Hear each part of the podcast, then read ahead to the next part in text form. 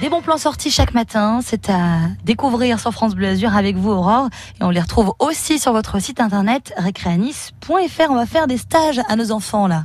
Alors ça se passe au Café Théâtre L'Éloge, avenue Thiers à Nice et il va vous aider à préparer la rentrée avec le stage La rentrée en folie qui aura lieu la, dernière semaine des vacances pour les enfants de 6 à 12 ans.